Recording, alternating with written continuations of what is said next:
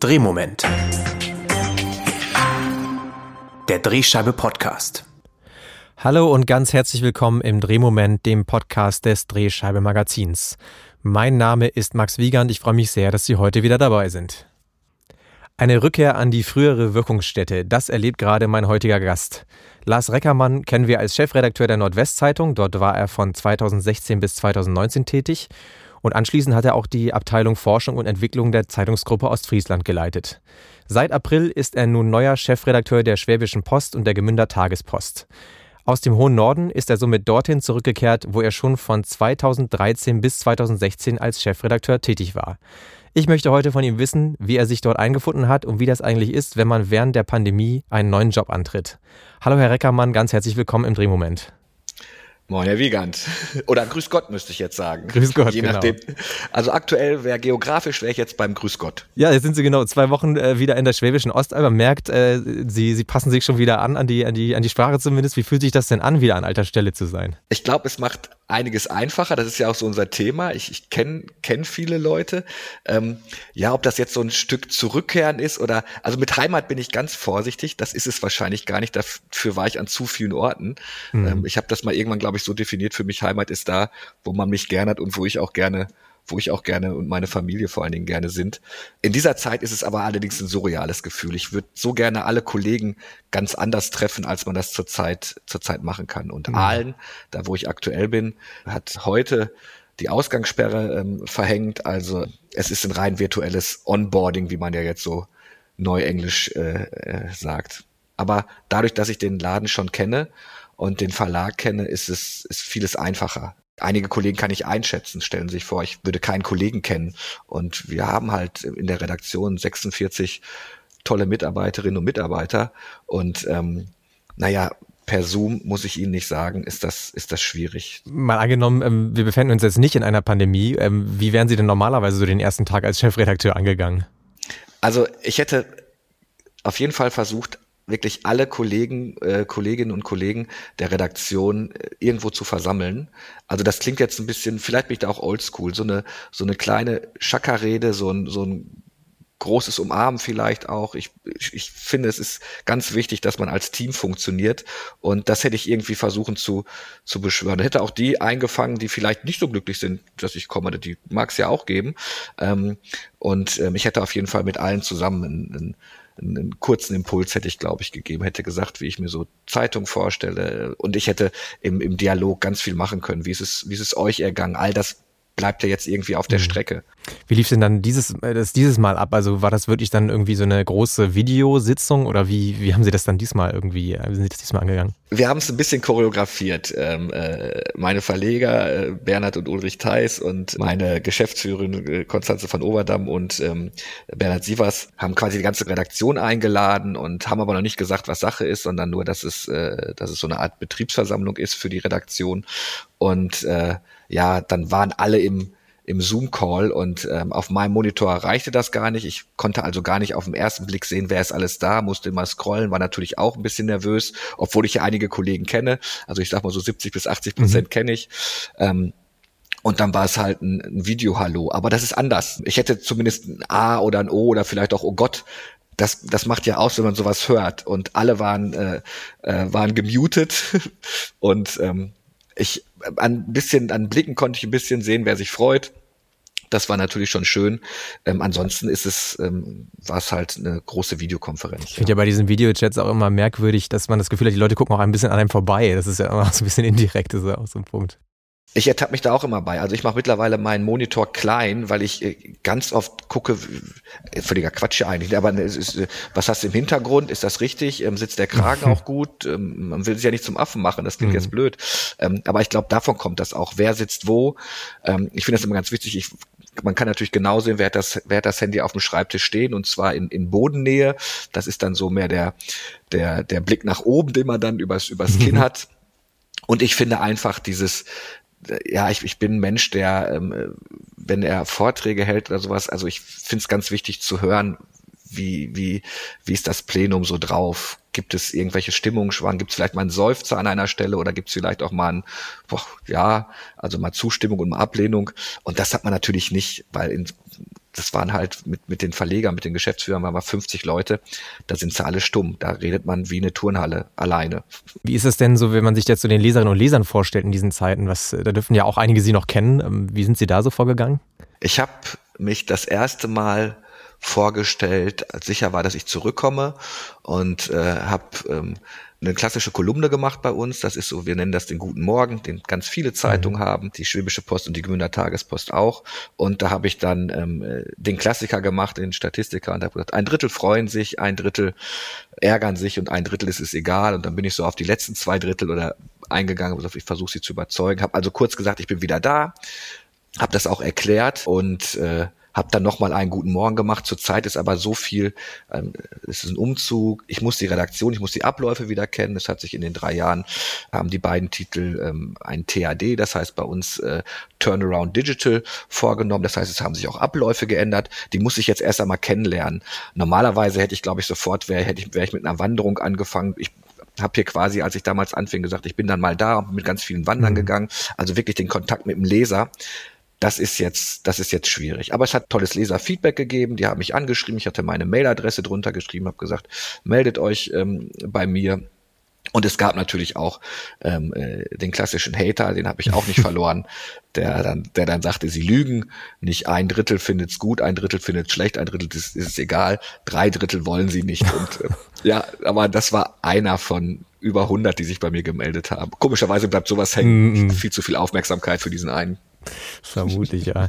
Ähm, genau, Sie haben das ja gerade schon angedeutet. Also es ist ja vor fünf Jahren sind Sie aus der Ostalb weggezogen. Ähm, ist ja in der Medienbranche durchaus eine lange Zeit. Was hat sich denn seitdem noch so getan? Also Sie haben gesagt, da gibt es schon andere Ab Abläufe und Strukturen. Also die beiden Titel, die in der STZ äh, Druck und Medien erscheinen, waren schon früh, wirklich sehr früh auf dem digitalen Weg. Also morgen launchen wir unsere neue Website mhm. und die alte ist 20 Jahre alt gewesen. 20 Jahre im digitalen Zeitalter. Das sind Lichtjahre mhm. eigentlich.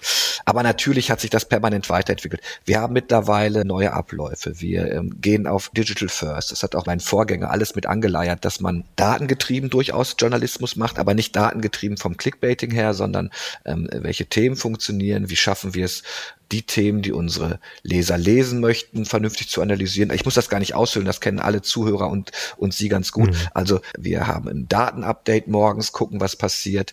Ähm, wir haben die Arbeitsabläufe dahingehend geändert, dass wir nicht mehr die klassische 11 Uhr Konferenz haben, was bringt der Tag, sondern die Konferenzen, die wir jetzt haben, sind eher getaktet auf den, auf den übernächsten Tag, auf einen Wochenblick. Was für Dranbleiber-Themen müssen wir haben? Haben wir einen gesunden Themenmix für die Themen, die wir als auch als Schwerpunktthemen ausgemacht haben? Dabei.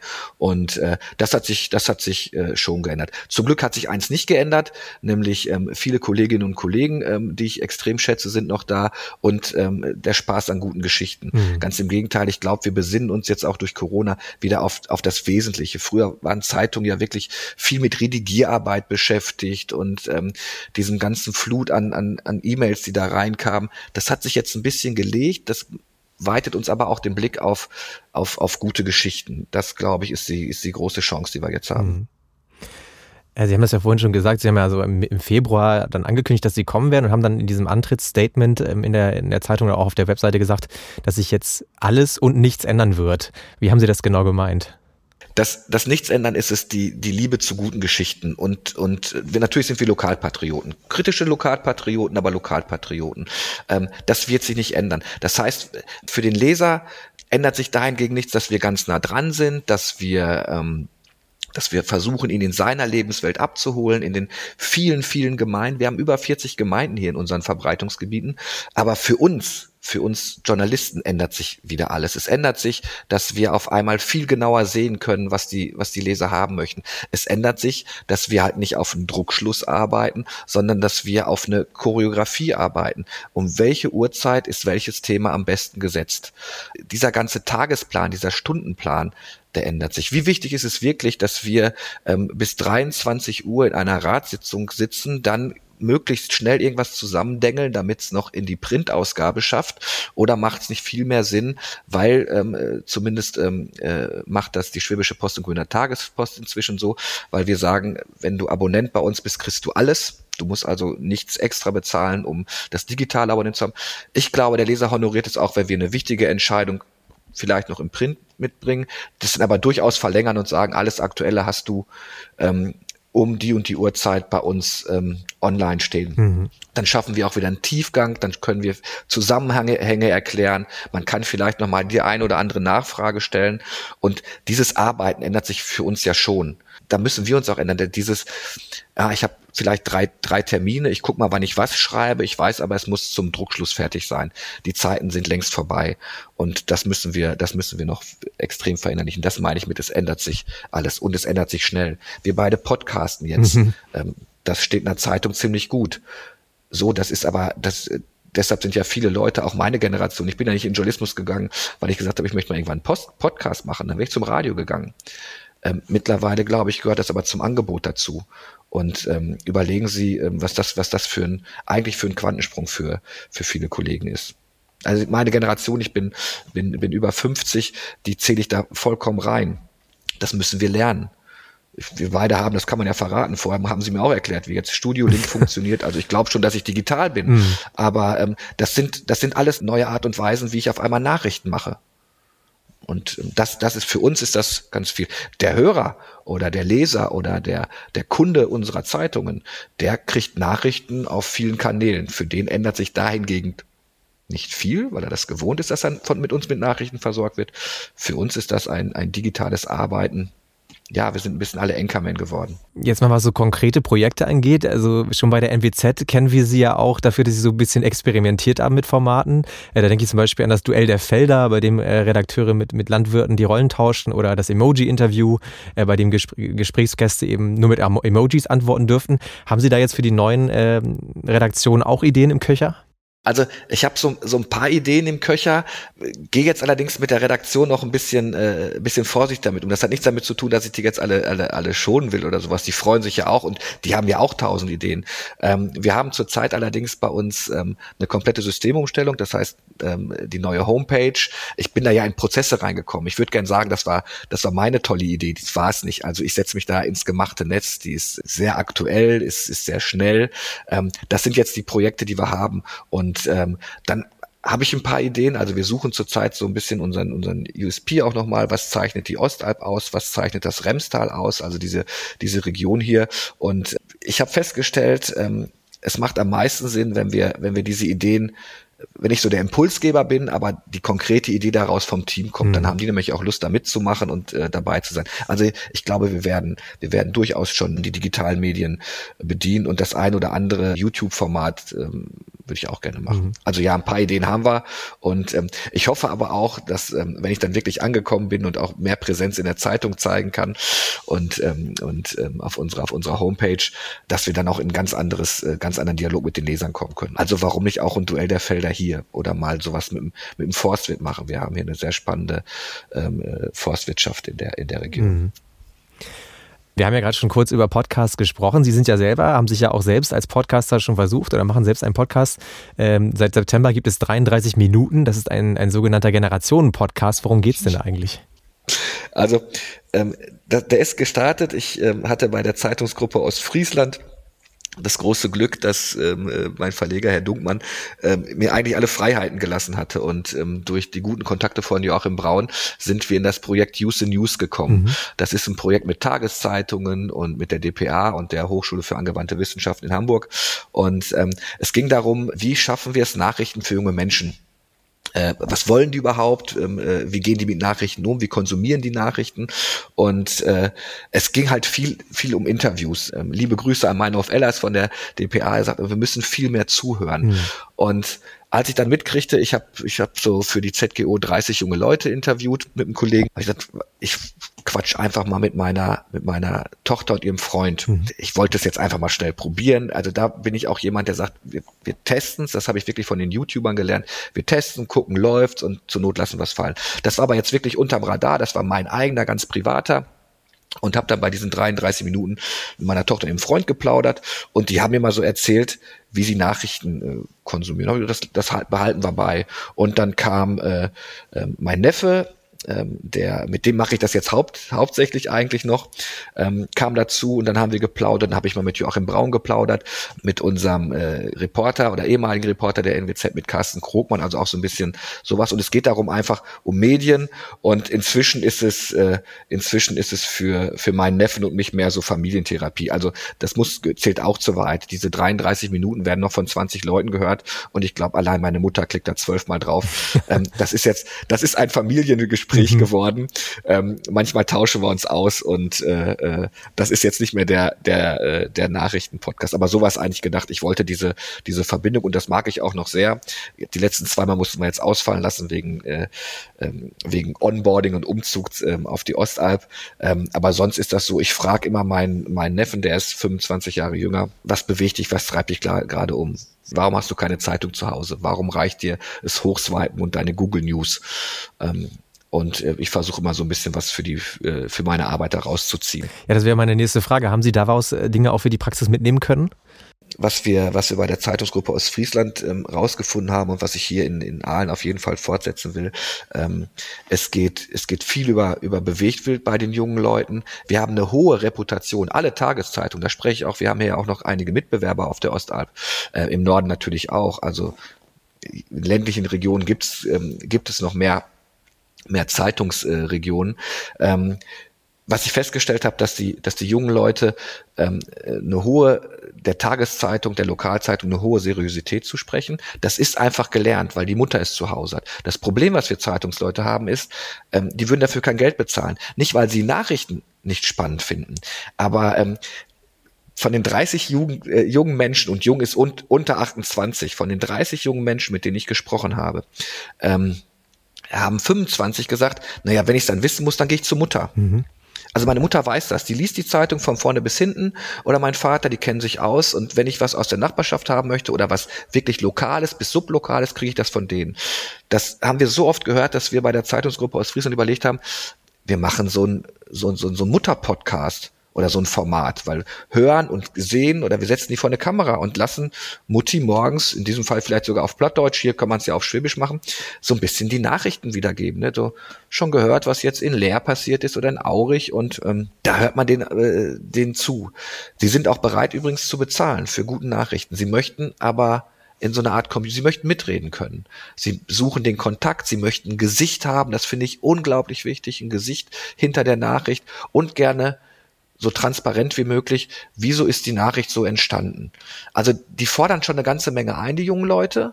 Und da müssen wir uns, glaube ich, auch drauf einstellen. Dann wären die aber auch bereit zu bezahlen. Vielleicht nicht diese Abo-Modelle, die wir zurzeit haben, gerne auch diese Donations. Ich komme, ich gebe dir mal fünf Euro oder ich bezahle danach, äh, wenn es mir gefallen hat. Da müssen sich Verlage, glaube ich, drauf einstellen. Mhm.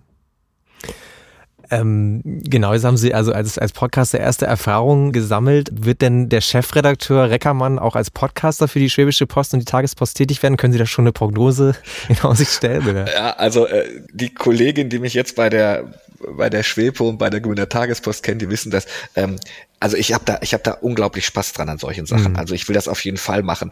Ähm, jetzt nehmen wir quasi was vorweg, was ich der Redaktion in dieser Form noch nicht gesagt habe. Ich will mich jetzt nicht so in den Vordergrund drängen und sagen, das müssen wir jetzt auf jeden Fall machen. Aber natürlich, da habe ich richtig Lust zu. Also liebe Grüße an Lars Heider, der macht das, finde ich, vorbildlich.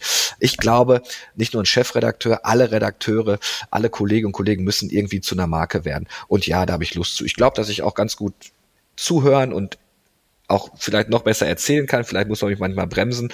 Ähm, aber das, das würde ich jetzt fast versprechen, dass wir jetzt auf jeden Fall geben. Wir und überlegen auch ganz witzige andere Formate. Ähm, nur bevor ich die jetzt hier raushaue und es wird nichts, ähm, lade ich mich bei Ihnen nochmal ein, wenn wir genau, so können wir das machen. Ja, ähm, abschließend vielleicht nochmal, was steht denn jetzt noch so an? Sie haben gesagt, die neue Webseite geht online, ähm, die wird schon online sein, wenn diese, diese Folge erscheint. Ähm, was steht noch so an jetzt bei, bei Ihnen in der nächsten Zeit? Also das, das erste, was ich gemacht habe, vielleicht ist das auch noch ganz wichtig, das, das Onboarding war ja ein bisschen schwierig. Ähm, die, die ersten Tage, und deshalb bin ich auch im Blatt weniger präsent, die ersten Tage verbringe ich jetzt damit, äh, mit allen Kollegen Einzelgespräche zu machen. Ich habe, wie beim Arzt, habe ich, hab ich Terminvorschläge gemacht. Hab, komm, jeder, der Lust hat, das ist kein Zwing, aber jeder, der Lust hat, kann mit mir eine halbe Stunde plaudern. Also, dass ich ähm, gerne auch per Zoom, manchmal sitze ich dann noch im Auto, da machen wir es telefonisch, aber eine halbe Stunde nehme ich mir für jeden Kollegen Zeit oder Kollegin Zeit. Das können Gespräche sein, wie geht's dir? Eine kenne ich ja noch von früher. Das sind aber auch schon Gespräche. Ähm, äh, äh, wo wollen Sie? Wo willst du hin? Ähm, auf was müssen wir uns einstellen? Und ähm, ich höre aber auch ganz viel, ganz viel zu. Ich habe mitgekriegt, dass wir eine Kollegin haben, die wunderbar Videos schneiden kann. Ähm, wir haben einen, der sich mit Crumb gut auskennt. Und äh, also jetzt zur Zeit ist es echt noch viel Zuhören und viel, viel Austausch mit den Kollegen. Und die laufen noch bis nächste Woche kleiner kleiner Tipp. Ich habe das mit Calendly gemacht. Ähm, das ist ein ganz nettes Tool. Ich weiß nicht, ob Sie das kennen. Da kann man wie beim, wie beim Arzt so eine halbe Stunde buchen. Das geht dann automatisch bei mir rein. Und ähm, ich muss nicht ganz viel Abstimmung machen, weil das ist ja jetzt auch schwer. Ähm, ich habe ähm, eine tolle Assistenz, aber auch das ist ja alles per Zoom äh, wird das irgendwie so organisiert und geregelt. Und da kann man einfach draufdrücken, dann bucht man sich die halbe Stunde ein und ähm, das ist jetzt die erste Zeit, die ich damit, äh, die ich damit verbringe, mit allen Kolleginnen und Kollegen zu sprechen und ähm, ja quasi nochmal noch mal an, anzukommen auf der Ostalb. Dann äh, wünsche ich Ihnen da viel Erfolg beim, beim Ankommen auf der Ostalb. Wir sind gespannt, was jetzt auch demnächst noch äh, von, von Ihnen so zu hören ist, von Ihnen und Ihren Kolleginnen und Kollegen. Ähm, ganz vielen Dank, dass Sie heute dabei waren und für diesen Einblick hier in diesen ja, Neuanfang unter besonderen Bedingungen, würde ich mal sagen. Vielen Dank für das nette Gespräch. Liebe Grüße nach Berlin. Danke sehr. Abschließend möchte ich Ihnen natürlich nochmal die kommende Ausgabe der Drehscheibe ans Herz legen. Da geht es diesmal ums Thema Sport. Wir schauen, wie sich die Kolleginnen und Kollegen in den Sportredaktionen im Lokalen mit Sport beschäftigt haben, der teilweise ja gar nicht stattfinden konnte aufgrund der Pandemie. Und außerdem schauen wir auch, wie über Olympia und die Fußball-Europameisterschaft berichtet werden kann. Schauen Sie doch mal rein. Für heute bedanke ich mich fürs Zuhören, bleiben Sie lokal und bis zum nächsten Mal im Drehmoment.